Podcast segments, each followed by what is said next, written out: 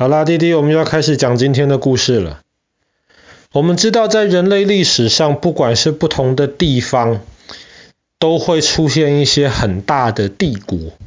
比方说，像中国以前不同的朝代，都是一些很大的帝国。比方说非洲，我们最近讲非洲。比方说法老王的埃及帝国，这个是非洲最有名的帝国。或者是，比方说之前我们讲到的伊索比亚，曾经也是一个很大很大的国家。那么啊，我们之前没多久，前两周讲到的加纳帝国，或是爸爸去年讲到廷巴克图的时候，马里帝国，这些其实都是曾经非常强大的地方。那么今天我们要讲到另一个非洲的帝国，叫做桑海帝国。桑海帝国呢，其实基本上是非洲历史上可以说是土地面积最大的一个帝国，它也是可以说是最后一个在西非最后一个黑人自己建立的一个帝国——桑海帝国。桑海帝国曾经一开始只是一个很小很小的一个，等于说像小村庄这个样子。然后在很长的一段时间里面呢，桑海帝国应该说桑海这个小村庄吧，基本上都是在庞大的马里帝国的影响之下。因为马里帝国很有钱呐，有金子啊，又有盐，很有钱。然后廷巴克图是他的首都，所以在很长的一段时间，桑海这个小地方就发展不起来。可是后来呢，商海帝国的第一任的皇帝，他是一个很厉害的人，他就开始反抗了强大的马里帝国，然后带领了商海帝国慢慢的进入了历史当中。那商海帝国第二任皇帝非常厉害，叫做阿斯基亚。阿斯基亚皇帝是一个很厉害的一个人，他基本上完完全全的灭掉了马里帝国，打进了廷巴克图，从所以从此呢，马里帝国就消失了。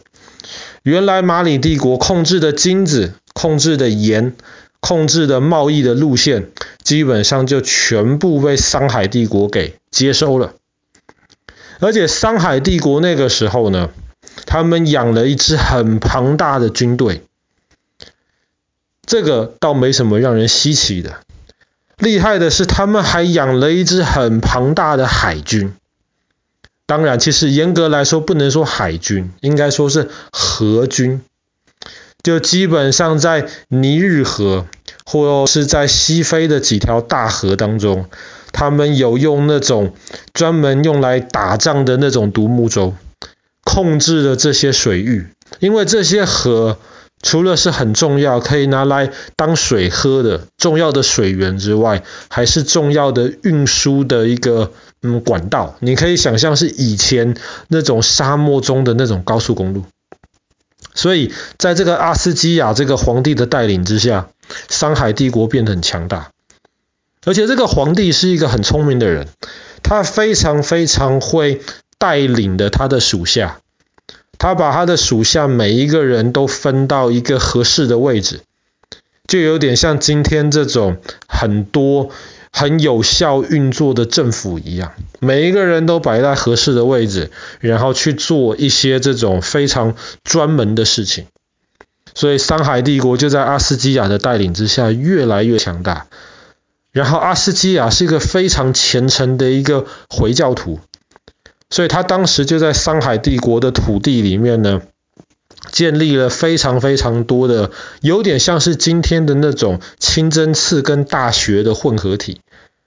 然后他们除了研究可兰经之外，他们也也开始去研究非常非常多其他的那些知识。那么这么一个厉害的一个皇帝，可以说是一个伟大的一个皇帝。却在他年老的时候，身体变得很不好。然后呢，他手下有很多儿子啊，所以这些孩子们呢，就开始想说：“哎呀，爸爸身体不好了，年纪又大了，到底我们兄弟当中哪一个可以当桑海帝国下一任的皇帝呢？其中他的大儿子叫做穆萨，他的大儿子就开始发动了政变，因为爸爸年纪很大又生病，他就把爸爸给抓起来，然后把爸爸丢到尼日河中间的一个小岛上面去。那里夏天很热很热，然后很多蚊子苍蝇，